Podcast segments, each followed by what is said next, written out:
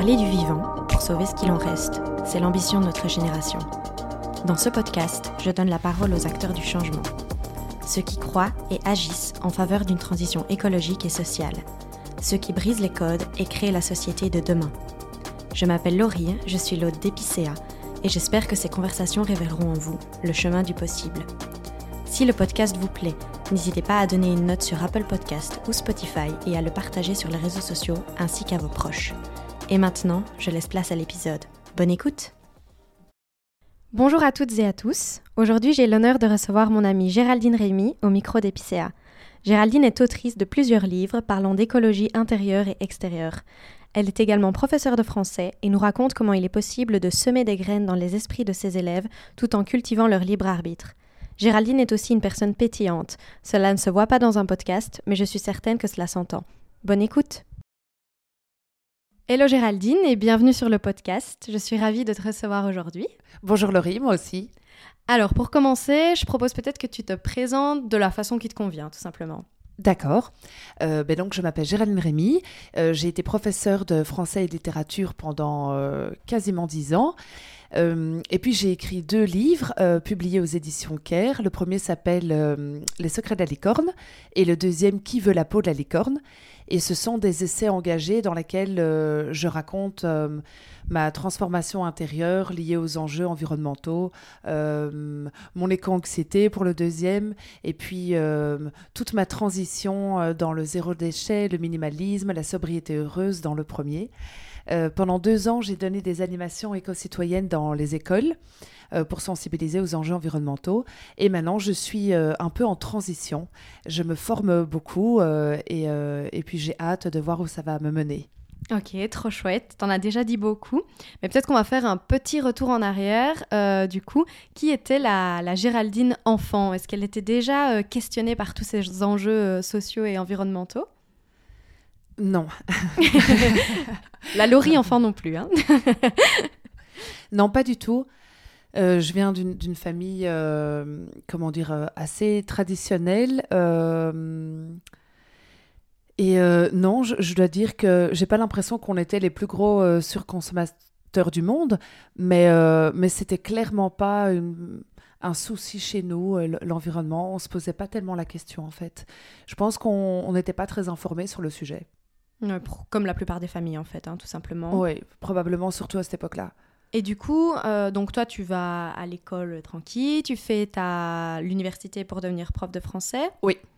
Et, là, toujours euh, normal, on va dire. Pas de, c'est pas là qu'a lieu ton déclic, si? Ah non, pas du tout. Enfin, à cette époque-là, euh, nous, on prenait l'avion pour Madrid à 7 euros, on partait à Grenade pour 14 euros aller-retour. Enfin, non, euh, je, n'avais absolument pas conscience euh, des enjeux environnementaux.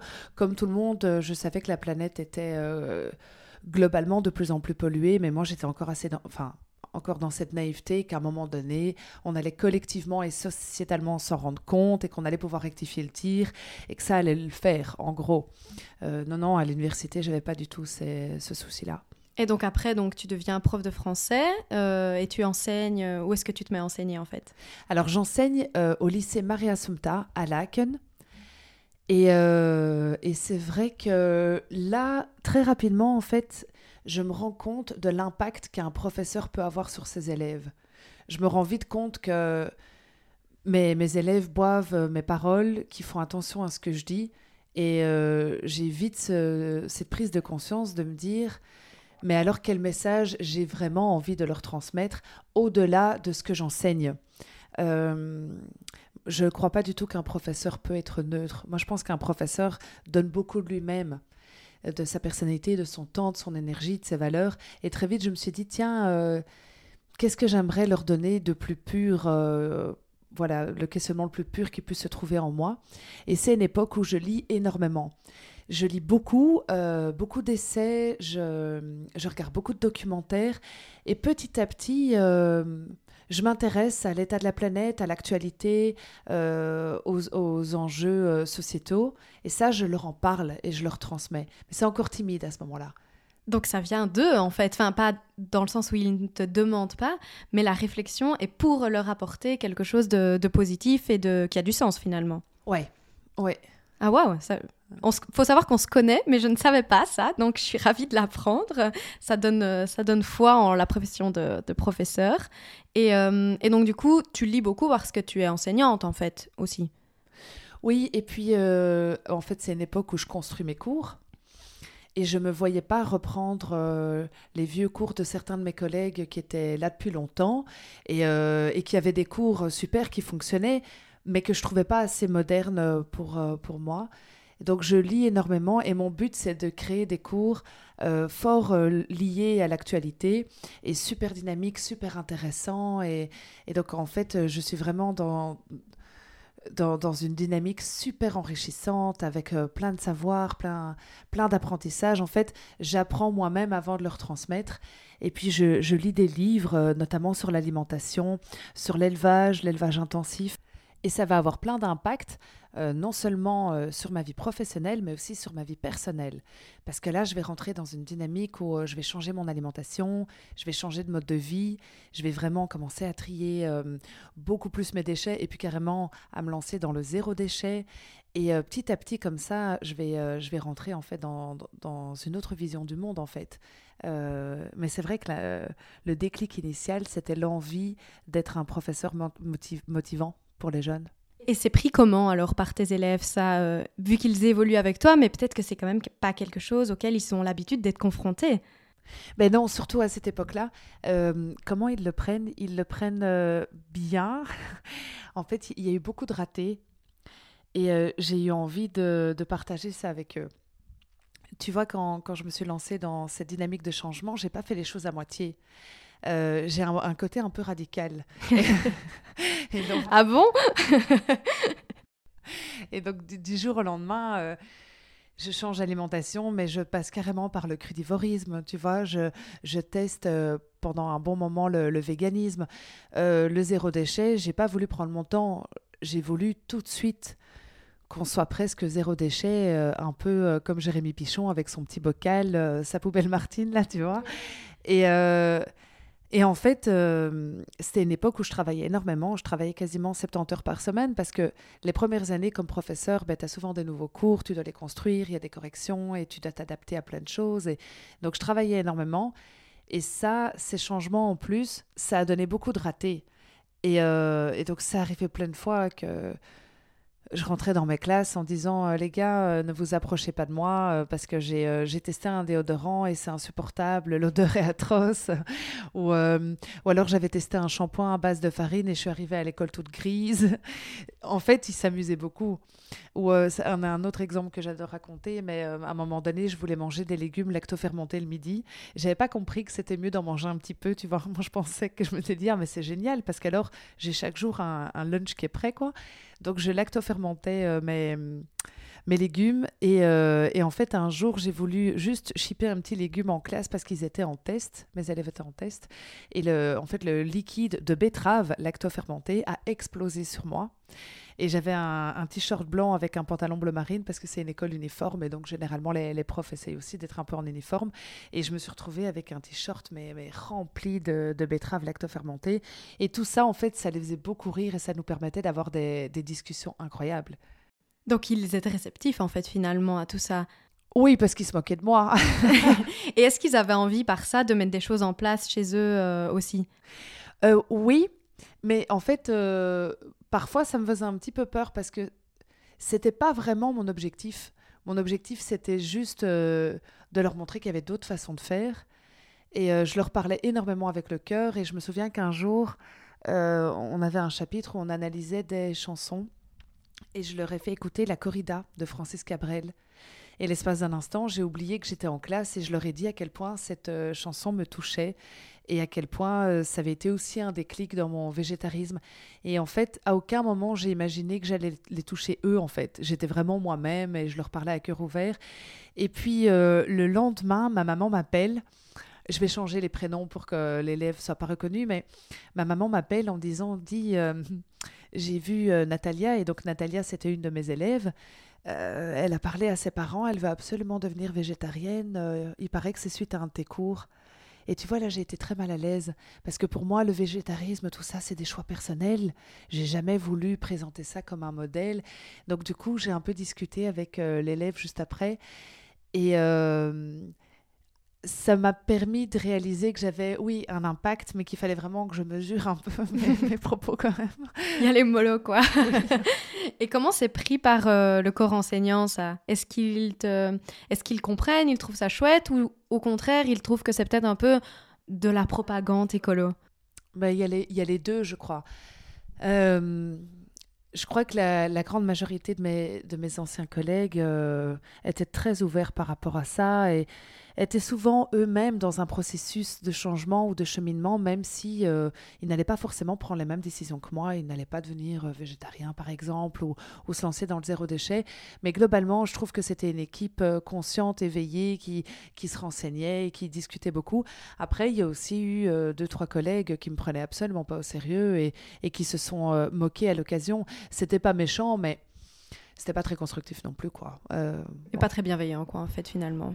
Bah, ça m'a pas blessé. Franchement, je, je, m'en fichais. Mais, euh, mais c'est vrai que du coup, euh, je me faisais quand même la réflexion que c'était pas avec eux que j'allais mettre euh, mes tripes et mon cœur sur la table et discuter de ce qui me touchait, quoi. Tu vois. Et les parents des enfants, par exemple, la, mère de Natalia, elle le prend comment ça? Est-ce qu'elle est fâchée? Est-ce que des parents te font des retours positifs ou négatifs?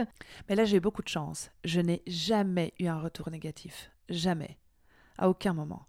Euh, j'ai même eu beaucoup de retours positifs de parents qui disaient euh, c'est incroyable parce que euh, mon fils s'intéressait pas à l'actualité, il s'en fichait complètement enfin de ce qui se passait dans le monde et depuis qu'il suit vos cours, il est beaucoup plus attentif et il nous apprend certaines choses et on a des chouettes sujets de conversation. Donc ça ça s'est très bien passé. Maintenant à la fin je pense que je devenais quand même fort radical. Je me suis un peu calmée depuis. Et je me dis, c'est peut-être pas plus mal que je sois partie euh, en 2018, du coup, euh, parce que c'était un moment où euh, l'enseignement me posait question. pendant quelques années, j'ai un petit peu bataillé pour que pour que dans mon école, il y ait certains changements, par exemple la, généralisation de la gourde plutôt que les bouteilles en plastique, euh, une fontaine à eau, pourquoi pas, euh, euh, qu'on se débarrasse de la machine à crasse, ou de la machine à soda. Et il y avait d'autres collègues hein, qui étaient tout à fait... comment... Mais à un moment donné, je me suis quand même dit, ok, c'est chouette, j'ai un directeur j'ai des collègues qui sont super ouverts d'esprit, qui ne me jugent pas du tout dans ma démarche. Mais en fait, euh, où est la limite, quoi? À partir de quel moment euh, Enfin, je dois juste accepter que que c'est pas exactement comme tu veux que ce soit, en bah fait. que je peux pas modeler l'école euh, à ma manière. Tu vois, en fait, vouloir convaincre, vouloir dominer, vouloir maîtriser, vouloir quelque part, ça peut aussi être un peu toxique, quoi. Et c'est un peu le problème du système actuel, en fait. Donc ce serait dommage de reproduire exactement les mêmes codes, vu que ce que toi et moi, on lutte contre le système capitaliste actuel, qui en fait veut convaincre, dominer, opprimer, imposer. Et donc euh, finalement, c'est vrai que moi, comme toi, je me retrouve parfois à reprendre ces mêmes codes et je me dis, mais attends, ça c'est pas vertueux du tout, quoi. Mais en fait, tout à fait. Hein. Je, je pense qu'on touche quelque chose de super important là. C'est qu'en fait, on est dans une urgence euh, climatique, environnementale, politique, économique absolue. Et pourtant, euh, la dictature verte, j'y crois pas deux secondes. Moi, je crois au pouvoir euh, d'être sincère, authentique, d'expliquer notre démarche, de semer des graines, de partager nos émotions et après de lâcher prise. Non, je suis tout à fait d'accord avec toi. Et donc, du coup, tu enseignes combien de temps euh, avant de, comme tu dis, t'écarter euh, de l'école et poursuivre un autre chemin? Euh, Huit ans. Ouais. Ok, donc quand même. Huit ans. Et ensuite, que fais-tu? Alors ensuite, donc j'écris mon, je publie mon premier livre, Les secrets de la licorne, et puis mon deuxième livre, Qui veut la peau de la licorne? Et là, c'est c'est une période vraiment géniale parce que je, rencontre beaucoup de monde, beaucoup de personnes qui se reconnaissent en fait euh, dans, mon témoignage. Je parle de beaucoup de choses. Hein. Je, je parle vraiment des émotions liées à l'environnement, euh, des extrêmes aussi. Je suis passée par certains extrêmes. J'ai été cette personne qui veut convaincre tout le monde et, qui culpabilise tout le monde. Et j'ai eu envie de raconter ça avec sincérité pour montrer à quel point je me plantais. Et je crois que le message est, très bien passé. Et puis euh, j'ai fait euh, pas mal d'écoles dans lesquelles j'ai parlé un petit peu de tout ça, des enjeux environnementaux. Et, et puis là, j'écris mon troisième livre Oh, breaking news. et, euh, et en fait, je suis en train de me former dans, dans plusieurs domaines. Donc euh, la cuisine sauvage, euh, la communication non violente, la posture juste, le yoga, etc. Et ce que j'adorerais faire un jour, mais je vois pas trop comment, mais bon, voilà, je pose le rêve et on verra. Euh, on peut en discuter tous ensemble. mon, mon, mon, rêve absolu, c'est de, de, fonder une école euh, dans laquelle on, on, enseigne en fait des savoir-faire qui sont super précieux pour l'avenir. Ok, oui. Comme ben, l'alimentation vivante. Euh. Voilà, l'alimentation vivante, effectivement. Ok, super intéressant. On, on, va y revenir, mais on va faire un tout petit peu marche arrière. Donc du coup, tu écris tes tes deux premiers livres. Enfin, on va commencer par le premier, donc euh, Les secrets de la licorne. Déjà, pourquoi? D'où vient ce nom? La licorne, c'est toi, du coup? Oui. Alors, en fait, il y avait plusieurs significations. Euh, la première signification, c'est parce que euh, dans le livre, on voit, on voit au départ que j'ai un optimisme absolu. Je suis vraiment persuadée que je vais changer le monde. je suis vraiment persuadée qu'en donnant le meilleur de moi-même et en poussant euh, mes élèves et mes proches à faire de même, en fait, on a un impact extraordinaire. Et, euh, puis à un moment donné, ben, je me rends compte de l'état, de, de la gravité, en fait, de l'état du monde. Et je n'ai pas eu envie d'enlever cet optimisme. En fait, j'ai eu envie d'avoir, tu sais, l'optimisme euh, de la licorne, et le réalisme de la personne plus euh, lucide qui se renseigne et qui se rend compte que, ben oui, non, toute seule, elle, elle risque pas d'y arriver, quoi. Euh, je trouvais que la licorne symbolisait ça. Les couleurs, la, naïveté, le côté un peu euh, imaginaire. Et j'avais envie d'écrire un essai engagé, mais qui soit plein de, plein de fraîcheur. Et la deuxième raison, c'est parce que en fait, euh, au tout début de ma démarche euh, écologique, à un moment donné, je cherchais à réduire mes, frais et euh, je suis passée par une phase de déconsommation vraiment extrême. Et à un moment donné, je suis allée dans un groupe Facebook sur ce sujet-là. Le groupe s'appelle Gestion budgétaire, entraide et minimalisme. Et c'est vraiment un groupe de 200 000 personnes dans lequel on apprend à consommer beaucoup moins et beaucoup mieux. Et quand j'ai débarqué dans ce groupe, en fait, tous les, membres euh, du groupe s'appelaient les licornes. Coucou les licornes, aujourd'hui je viens vous voir euh, parce que je me pose telle question sur mon budget. Et moi je me suis dit, oh là là, c'est quoi ce groupe? Cette secte. Mais oui, c'est ça. Je me suis dit, c'est une secte. Enfin, je j'aime pas du tout. Ça me parlait pas. Et encore moins la métaphore de la licorne à ce moment-là. Et je suis partie. Puis j'ai été un peu intriguée à un moment donné. Et je suis revenue et je suis, suis plus jamais partie de ce groupe. J'ai fait des rencontres qui sont incroyables. Euh, il y a plusieurs personnes que j'ai rencontrées euh, grâce à ce groupe qui sont tous français et on s'est vus plusieurs fois et en fait euh, on est devenus des amis proches au point d'imaginer des collaborations de livres ensemble, etc. Au point de se voir plusieurs fois par an et, et en fait c'était vraiment magique parce que ces personnes-là avaient le même optimisme que moi. Vraiment l'idée de se dire, OK, on est dans... On est dans une situation gravissime, mais si on regardait tout ce qu'on peut faire, tout ce qu'on a envie de faire, tout ce qu'il est possible de déployer pour, euh, pour changer le monde, c'était une énergie enfin, vraiment enivrante et c'est ça que j'ai eu envie de garder. Ok, incroyable. Donc la licorne a deux significations. Et donc ton premier livre, c'est euh, ben, ton parcours donc dans ta démarche euh, environnementale. Et tu racontes euh, notamment ben, l'impact que ça a sur tes proches, parce qu'à l'époque, tu es en couple. Et donc, ben, tu vis avec quelqu'un. Donc évidemment, vos modes de vie doivent être coordonnés. Comment ça se passe tout ça, d'imposer ou de, de proposer une alternative à quelqu'un de proche? Mais c'est compliqué C'est compliqué. Je suis d'accord. ouais, j'ai rencontré donc la, la, personne dont tu parles, Dimitri, en, en 2007. Et en 2007, on était parfaitement sur la même longueur d'onde, c'est-à-dire que on dansait, on voyageait, on étudiait. Bon, il fallait bien, il fallait bien étudier. Et, euh, en fait, euh, l'environnement, euh, c'était mais, la dernière de nos préoccupations. Et puis, on commence tous les deux à travailler en 2011. Et très vite, je suis dans... Enfin, je suis dans une soif d'apprentissage. J'ai envie de comprendre le monde dans lequel on vit et je n'arrête pas de m'informer. Et effectivement, je commence à tout changer. Euh, du jour au lendemain, je lui propose qu'on mange bio. Euh, du jour au lendemain, euh, je commence à réduire de façon drastique euh, les déchets.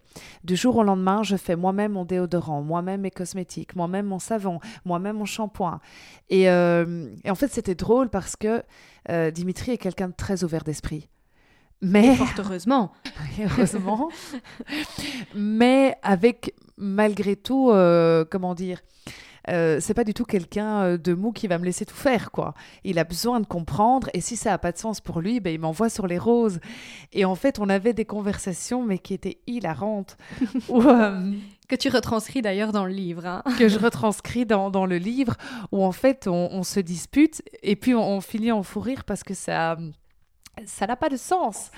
C'est deux visions du monde qui tentent de communiquer, de se convaincre enfin, l'une l'autre. Euh, et, à un moment donné, je me suis dit, mais Bea Johnson, Jérémy Pichon, enfin Cyril Dion, toutes ces, toutes ces, toutes ces personnes qui, euh, qui racontent, enfin qui, qui sont en train de promouvoir un changement, elles racontent pas du tout comment elles en sont arrivées là. Et moi, j'étais en train de galérer euh, dans mes classes, dans mon école, au sein de mon, écosystème amical, au sein de mon couple. Enfin, je veux dire, c'était le bordel, quoi. Et, euh, même euh, dans ma propre famille, à Noël, durant les anniversaires, en fait, je passais ma vie à expliquer, à donner des faits, et je passais ma vie à me faire emballer. Et je trouvais qu'il y avait certains moments qui étaient tellement précieux d'un point de vue humain. Qu'est-ce qui se passe quand quelqu'un change? Oui, ben c'est le bordel en fait, ouais. C'est le bordel. Quand, quand quelqu'un s'ouvre à une autre réalité, à une autre vision du monde, finalement l'impact qu'il a sur toutes les personnes qu'il côtoyait, avec les malaises, avec les non-dits, avec la rancune, avec l'émerveillement, avec d'autres personnes qui acceptent de changer, mais pas forcément comme on l'avait imaginé, j'ai eu envie d'écrire un livre, non pas sur l'écologie, mais vraiment sur le côté humain. Et sur le changement, en fait. Le, le, changement humain et social. Mais c'est ça que ton livre apporte, en fait, euh, c'est qu'il est rafraîchissant parce que il montre les flops et comment c'est compliqué de bah, d'évoluer et de pas toujours évoluer à la même vitesse que les proches. Euh, tu parles notamment dans ton livre d'un certain Steve qui est, qui est l'ami de, de, Dimitri, donc, euh, qui, ne, qui ne comprend absolument pas ta démarche et qui ne l'embrasse pas vraiment comme toi tu es en train de l'embrasser. Et est-ce que tu peux nous en dire un peu plus sur, sur ce personnage? Oui. Euh, mais en fait, euh, Steve représente, euh, comment dire, tout, tout ce contre quoi j'essayais de lutter à l'époque, quoi. Donc, quelqu'un qui, qui, est sûr de lui, qui est, qui est super certain de sa vision du monde, qui est vraiment dans, dans les dans, dans l'ancien paradigme, j'ai envie de dire. Donc, et, et en fait, c'était c'était très compliqué parce qu'on s'énervait tous les deux au plus haut point. Et, euh, et en fait, ben, comme tu, comme tu l'as lu dans le livre, il y a vraiment des passages où euh, il y a une espèce d'impossibilité de communiquer. Impossible. Euh, lui, en fait, quand je lui explique ma démarche, il a tout de suite le stéréotype de la, de la tarée végane qui ne mange que des cailloux, euh, ou, des graines, etc. Et moi, je lui laisse aucune chance non plus, en fait, dans le livre. Il est tout de suite un, un, connard capitaliste, patriarcat. Et euh, euh, et, donc, en fait, à un moment donné, dans le, dans le premier livre, ben, euh, ça s'atténue un petit peu parce qu'on trouve un terrain où se rejoindre par l'humour. Et puis, dans le, dans le deuxième livre, il revient aussi. Tout à fait. Euh, parce que c'est toujours compliqué. Mais alors, là, c'est un scoop que je te délivre. c'est que dans le troisième livre, il a énormément changé. Ah, mais c'est génial. Oui. mais on a hâte d'avoir la suite des aventures de Steve, en fait. ah oui, oui. Ça, je, je, m'y attendais pas du tout. Euh, à un moment donné, il a quand même euh, eu un, un, déclic euh, important sur, sur tout ce qui se passe et je pense que le Covid en fait a, a aidé si je puis dire et, et donc en fait on, on, arrive vraiment à se parce que moi je me suis déradicalisée et lui c'est un peu radicalisé, ben donc c'est parfait. Vous avez fait un pas l'un vers l'autre en fait finalement, et ça, ça donne beaucoup d'espoir parce que comme tu dis, en fait, Steve, c'est pas vraiment quelqu'un. Enfin, il a des traits de certaines personnes et de, de certaines personnes en particulier, mais c'est aussi, comme tu dis, le système en fait qu'il représente dans le livre, et donc voir qu'il peut changer, bon, au bout de trois livres, mais bah, il peut changer quand même, c'est assez, euh, ça donne beaucoup d'espoir, je trouve, honnêtement.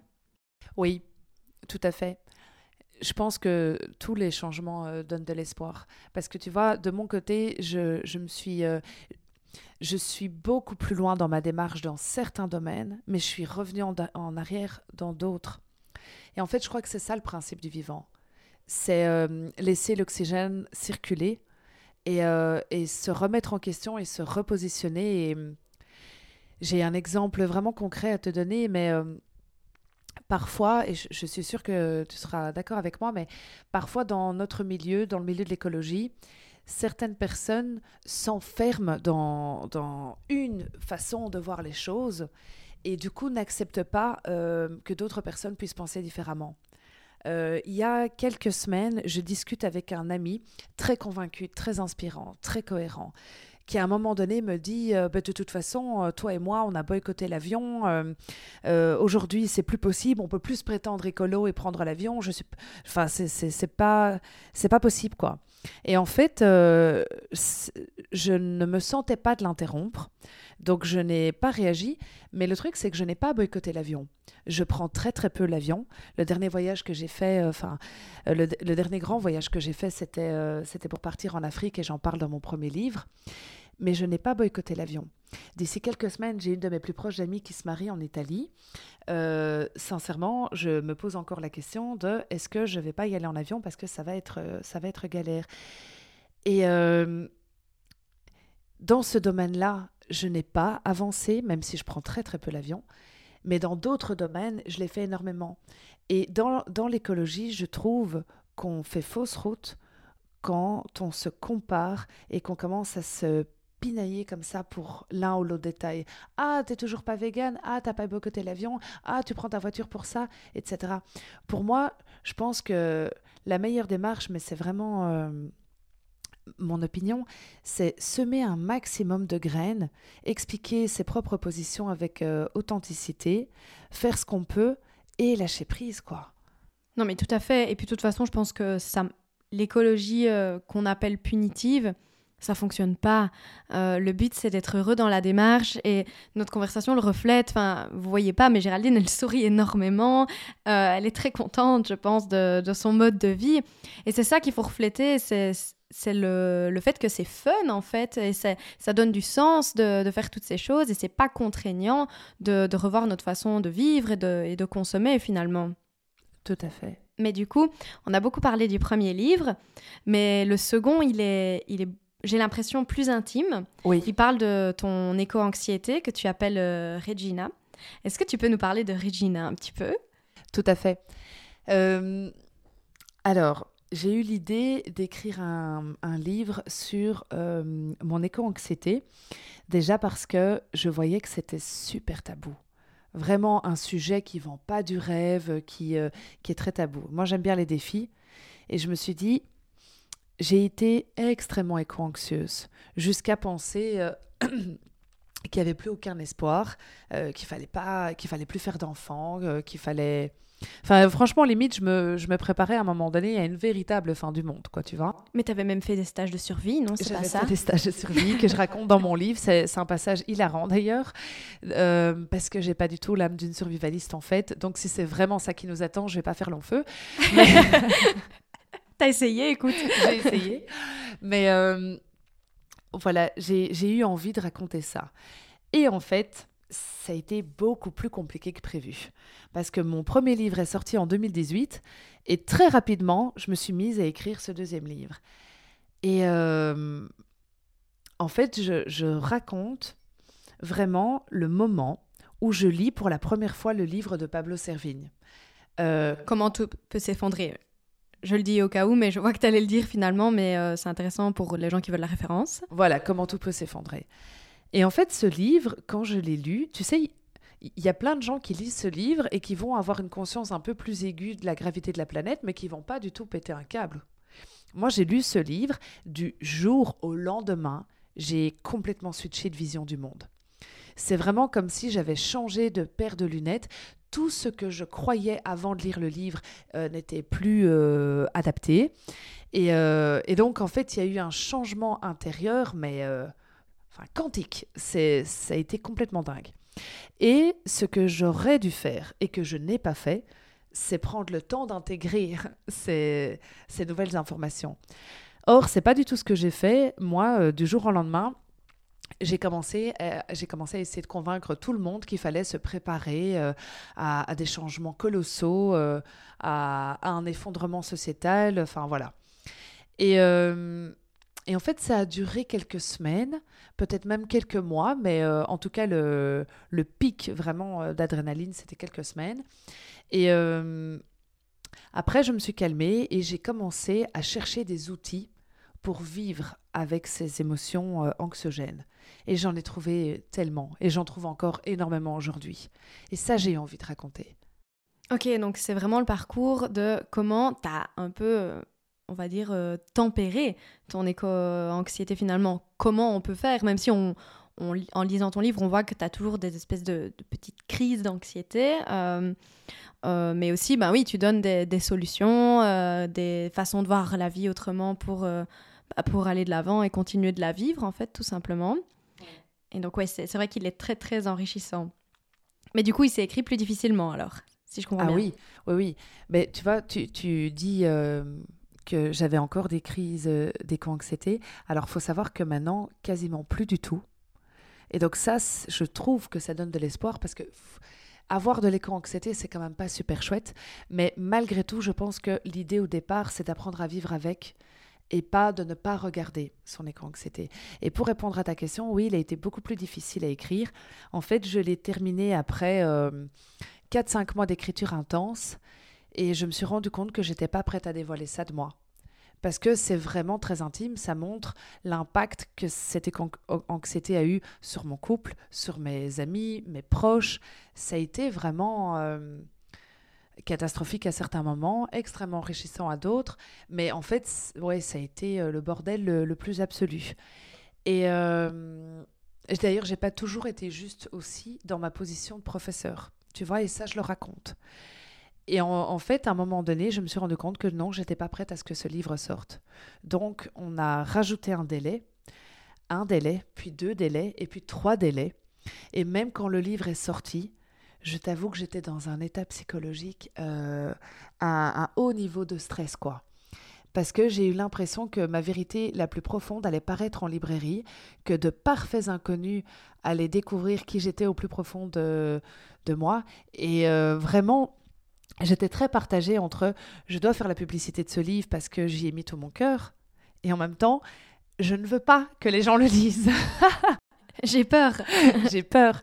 Et je crois même que mon premier cheveu blanc est apparu à ce moment-là. Mince. Hum, donc du coup, là, tu as été prof, tu as écrit tes livres. Tu étais prof toujours pendant que tu écrivais tes livres? Oui. Ok. Enfin, en tout cas, le premier. Ça, ça doit être assez sportif, j'imagine. Oui, oui, tout à fait. Et ensuite, euh, que se passe-t-il euh, professionnellement euh, dans ta vie? Alors, à ce moment-là, je vais donner des conférences et des animations éco-citoyennes dans les écoles. voilà, j'ai pas envie d'expliquer avec quelle association, mais, effectivement, ça a été une, opportunité. J'ai fait ça pendant deux ans. Le Covid a, beaucoup euh, chamboulé ça malheureusement, mais pendant deux ans en fait, j'ai euh, donné des animations dans les écoles euh, et c'était une très chouette expérience pour semer des graines, pour sensibiliser et pour, pour parler de tout ça en fait. Et comment c'est différent d'être prof, ça, en termes d'impact sur les gens? C'est une très bonne question. C'est vrai que c'est très différent. Euh, quand j'étais professeur, mais il n'y a rien à faire, même si je parlais beaucoup d'écologie, de, le but c'est d'enseigner. Quand tu es animatrice, le but, c'est de semer des graines, mais d'une façon tellement plus libre, tellement plus dynamique, tellement plus euh, informelle. J'ai adoré ça j'ai vraiment adoré ça parce que c'était. Euh, en fait, tu, tu, as un peu tous les avantages de l'enseignement, mais sans les inconvénients quand même. Parce que tu dois pas te brider, en fait, j'imagine. Non, non, je ne me sentais pas bridée. Évidemment, il fallait que je construise une animation structurée, cohérente. Et dès le moment où il y a un cadre, ben, je peux pas partir dans tous les sens non plus, ça c'est sûr. Mais, euh, mais c'était très gai d'aller dans des écoles qui n'étaient pas nécessairement sensibilisées. Et puis après deux fois 50 minutes, eh bien, ils ont, euh, ils ont reçu des tas et des tas de ressources pour aller beaucoup plus loin, parce que ça aussi, c'était mon objectif. Je me disais, en deux fois 50 minutes, tu sais pas les sensibiliser sur tout. Donc je faisais mon maximum avec notamment des extraits vidéo et, un maximum d'humour et puis des outils concrets. Par exemple la méthode bisou euh, qui est idéale en ce moment pour pas craquer durant les soldes. Et euh, est-ce que tu peux juste expliquer quelle est cette méthode pour les gens qui savent pas peut-être? Parce que moi je sais mais bien sûr c'est une méthode de réflexion d'introspection pour identifier ses besoins profonds. C'est une méthode qui a été mise au point par Marie Dubois et par euh, Herveline Verbeken qui sont auteurs du livre J'arrête de surconsommer aux éditions Erol. Et en fait, euh, méthode bisou, donc euh, B comme besoin. Tiens, j'ai euh, envie d'acheter ce manteau, par exemple. Alors la question, c'est pas est-ce que j'en ai besoin? La question, c'est cette envie d'acheter ce manteau répond à quel besoin profond?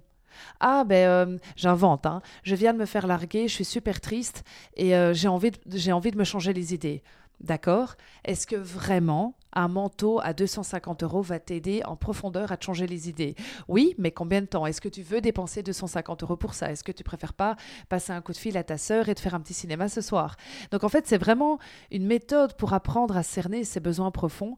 Euh, I comme immédiat. Ok, tu as envie d'acheter cette veste à 250 euros.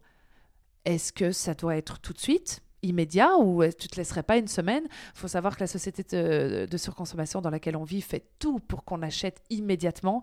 Et donc l'arme la plus puissante, c'est de ne pas acheter immédiatement. Euh, ah oui, non, j'ai sauté quelques lettres là. Non, BI.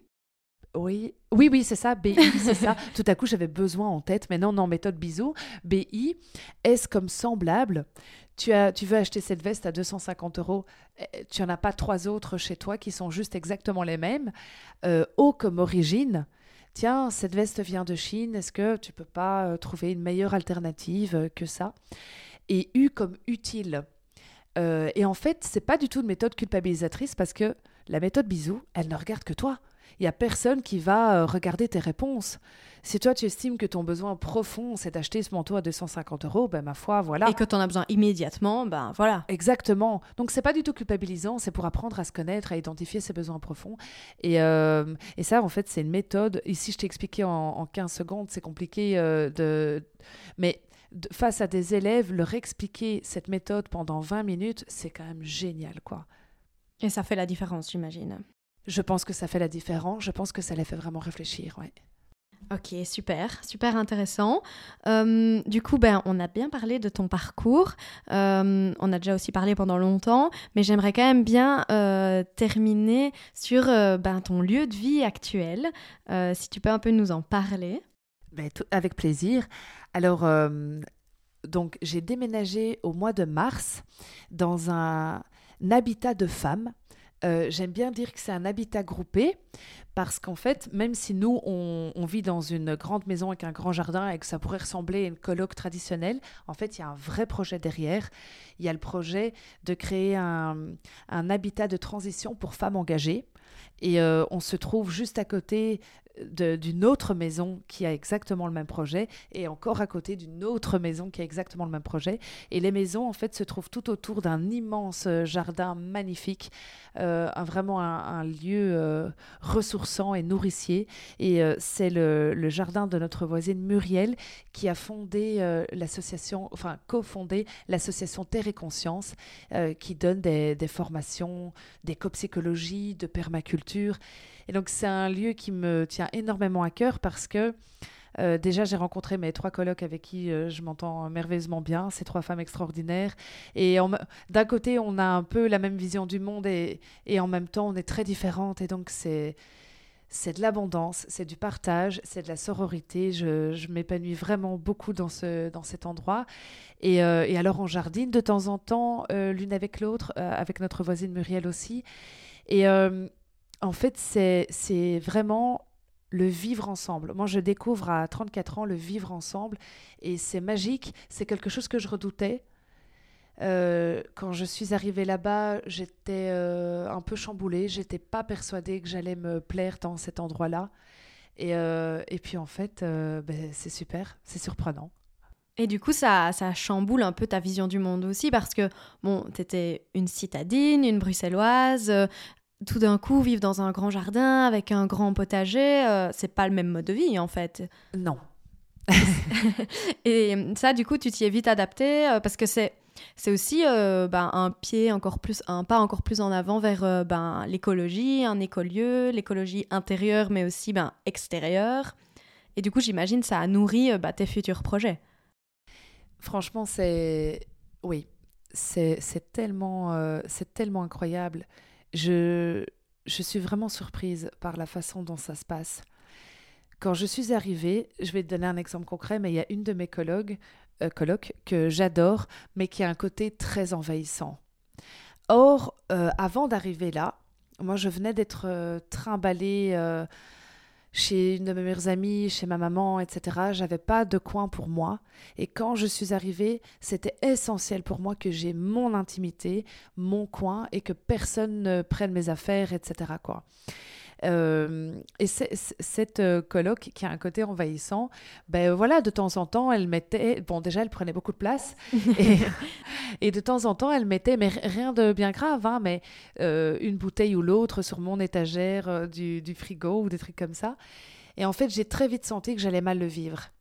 Et je me suis dit, je viens d'arriver, quelle est la juste posture? Est-ce que je ne le dis pas et j'écrase Ou est-ce que je le dis avec le risque de me faire passer tout de suite pour quelqu'un de, de chiant, ce qui était vraiment l'opposé de ce que j'avais envie de renvoyer et, euh, et, en fait, je me suis dit, bon, je suis la formation de la posture juste, je suis outillée pour, euh, pour le dire, je vais le faire parce qu'en fait, ça sert à rien de suivre des formations si je ne mets pas en pratique ce que j'apprends. Et j'ai envoyé un, un message en lui disant ce que je ressentais. Et en fait, ça a été tellement bien accueilli du jour au lendemain, elle a, elle a viré toutes ses affaires de, des endroits qui étaient proches des miens. Euh, il n'y a pas eu le moindre, euh, a pas, enfin, le, moindre courant hostile entre nous, hostile, je veux dire, courant hostile entre nous. Et, euh, et en fait, je découvre dans cette colloque qu'on peut dire les choses très simplement. Pour moi, c'était vraiment pas facile. Et euh, ça, c'est merveilleux, pouvoir pratiquer la communication euh, non violente comme ça entre femmes. Après, bon, voilà, ça fait que quelques mois, hein, il faut voir dans deux ans si on est toujours sur la même longueur d'onde, mais c'est précieux. À chaque fois que j'ai besoin de quelque chose, euh, je n'ai qu'à le déposer. Il y en a toujours une des trois qui aura une idée. Mais enfin, quelle richesse C'est c'est incroyable. Et vice-versa, une de mes colocs, à un moment donné, me disait, je suis ennuyée parce que mon, compagnon ne trouve pas euh, ne trouve pas un autre endroit où vivre, il aimerait vraiment déménager. Et moi, j'ai une idée, je, lui ai soumis cette idée. Trois jours après, il emménageait dans cet autre endroit. C'est vraiment merveilleux, en fait, de vivre tous les jours avec des personnes et d'échanger euh, presque à chaque repas, ou en tout cas une fois par jour. C'est gai. C'est une autre façon de, de repenser en fait euh, l'habitat et, et, même la propriété en fait finalement parce que c'est mutualiser des choses, mais que ce soit des objets, mais aussi des espaces. Et, je pense que c'est clairement vers cela qu'on enfin, qu'on peut en tout cas se tourner pour trouver euh, bah, une façon de vivre de manière plus résiliente, en consommant moins. Et clairement, ça donne très très envie. Euh, ton habitat groupé. je vois des photos sur Instagram et je trouve que ça a l'air vraiment incroyable. Mais c'est des questionnements tous les jours. Euh, une de nous a investi dans, dans, un filtre à eau Burkey bah, c'est pas c'est pas rien, c'est un certain budget.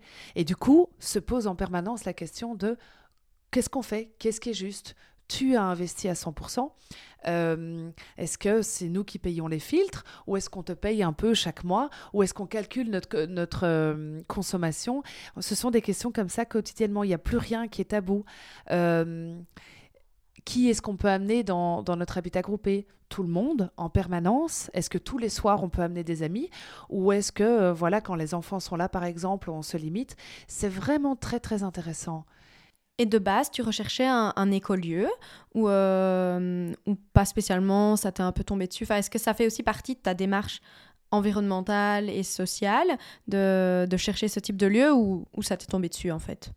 En fait, j'ai visité cet habitat groupé il y a quelques années euh, parce qu'une de mes amies euh, y habitait et je trouvais ça incroyable et je me souviens m'être dit ah, je suis super heureuse euh, en amour, mais ça m'aurait bien dit quand même de vivre ça.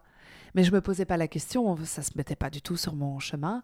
Et puis, euh, et puis au mois de mars, ben donc, euh, mon compagnon et moi, on a décidé de, prendre des chemins séparés, même si peut-être qu'un jour ils se retrouveront. Mais il y a eu vraiment ce besoin de, de se retrouver. Et, et, là, je me suis dit, ben pourquoi pas. En fait, c'est lui qui m'a envoyé l'annonce parce que donc il y avait une chambre de libre et il cherchait euh, une femme avec euh, plus ou moins mon type de profil, engagée, enfin, etc. Euh, et, en fait, je me suis dit, ben, c'est bon, je vais, je vais postuler. Et puis, ben, quelques jours après, j'emménageais. Parce que tu avais déjà aussi eu la réflexion euh, d'un lieu de vie plus, plus bas carbone, plus, plus écolo. Euh. vous aviez envisagé, non, de, construire une, euh, une maison bioclimatique ou une tiny house, je ne sais plus. Oui, tout à fait. J'avais trouvé un, un, super chouette terrain. Et dans un premier temps, on s'est dit, ben, on va mettre un habitat léger et on va expérimenter ce type de villa, un habitat léger. Et en fait, on a fait, mais des dizaines et des dizaines et des dizaines de démarches et ça n'a jamais été accepté. Et donc on se retrouvait dans une position où soit on investissait dans une tiny house, mais on risquait d'avoir vraiment de sérieux problèmes avec euh, la commune, ou alors euh, on passait à autre chose. Et nous on s'est dit, ben, alors, puisqu'on n'a vraiment pas le choix, on va construire, mais alors la maison la plus euh, écologique qui soit, euh, isolée en, paille et en terre et en argile, euh, la plus petite possible, etc.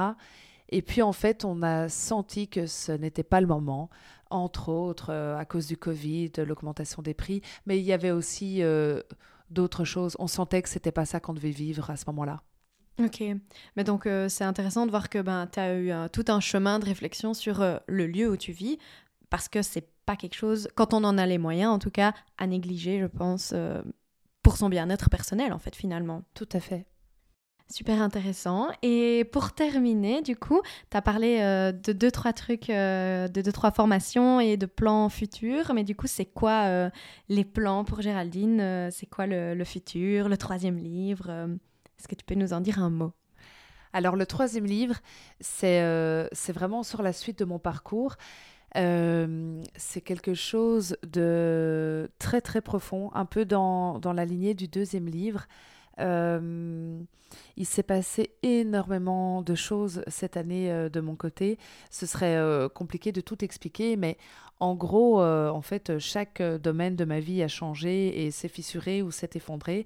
Alors on dit toujours que quand on quand on demande à l'univers une vie très alignée, il faut pas s'étonner que dans un premier temps, elle, euh, elle s'effondre. Euh, moi, c'est un peu euh, ce que je vis, quoi. Et d'un côté, bien sûr que je suis chamboulée parce que je dois faire le deuil d'un certain avenir que j'imaginais, notamment avec mon, ex-compagnon. Et puis de l'autre, il se passe tellement de choses qui sont enrichissantes, qui sont surprenantes et qui m'emmènent là où j'aurais jamais pu imaginer, qu'en fait, euh, j'ai eu envie de raconter ça.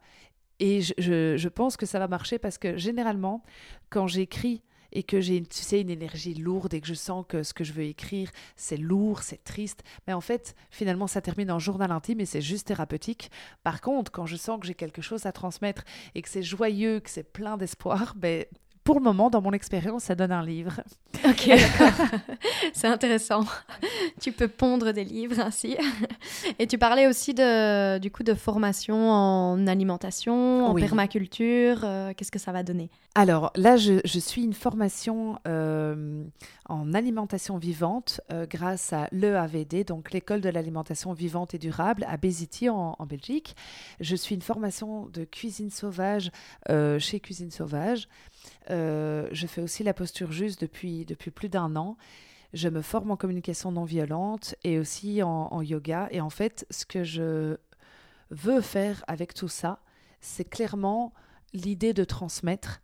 Mais pour le moment, euh, volontairement, je fais en sorte que le projet ne soit pas trop euh, verrouillé parce que j'ai. C'est un peu comme si j'ai envie. Enfin, j'aimerais bien le co-créer un peu avec la vie, quoi, tu vois. C'est-à-dire que j'ai pas envie d'intégrer uniquement pour transmettre. Je veux d'abord que ce soit bien intégré, que ça me transforme. Et une fois que je sens que ça me transforme et que ça m'ancre et, que ça fait partie de moi, voir ce qui est le plus juste de faire avec tout ça. Mais en tout cas, ce sont des formations en lesquelles je crois à 150%. Euh, je, m'éclate, je rencontre plein de, chouettes personnes. Et mon objectif, c'est de le transmettre euh, le mieux possible, au plus grand nombre possible. Mais je ne sais pas encore très bien euh, comment pour le moment. Et c'est la vie qui te le dira, je pense. juste une petite précision, quand tu dis alimentation vivante, Qu'est-ce que tu entends par là, en fait? C'est une très bonne question, parce que même euh, Véronique Taburio, qui a fondé l'école euh, de l'alimentation vivante, en fait, elle explique que stricto euh, sensu, l'alimentation vivante, c'est le fait de manger le plus sainement possible des aliments bruts, non transformés et crus. Ok, et donc, souvent, on imagine euh, ben voilà, les graines germées, les légumes euh, lactofermentés, euh, tout ce qui est vraiment super sain, les super aliments. on fait beaucoup de jus vert, etc. Mais ici, en fait, elle ne s'enferme pas que dans que là-dedans. Par exemple, à l'école de l'alimentation vivante et durable, il y a même des, des protéines animales qui sont parfois mises en avant, évidemment euh, avec les producteurs les plus locaux possibles et tout ça. Mais en fait, l'idée, c'est vraiment de manger le plus sainement possible, le plus varié possible, euh, avec le plus de qualité possible, le plus local possible. Enfin. Euh, la, nourriture euh, healthy euh, par excellence, quoi, vraiment la plus saine possible. Et avec du sens, quoi, j'imagine. Et avec du sens, et puis surtout euh, en limitant un maximum la cuisson, enfin les modes de cuisson beaucoup trop toxiques, quoi. Enfin, tu vois, par exemple, barbecue, on oublie, cuire à la poêle, enfin, c'est moyen. On va plutôt privilégier des modes de cuisson plus, plus doux, comme la cuisson à la vapeur, par exemple. Ok, super intéressant. Bah écoute, merci beaucoup Géraldine. Merci à toi. C'était super inspirant. à bientôt. Merci Laurie, à tout bientôt. J'espère que cet épisode vous a plu. Si c'est le cas, n'oubliez pas de vous abonner au podcast. Si vous voulez réagir à nos propos, la section commentaires est faite pour cela. Ou alors, vous pouvez me retrouver sur Instagram sous le pseudo at goodmorninglow. On se retrouve dans deux semaines pour un prochain épisode d'Épicéa et d'ici là, prenez soin de vous.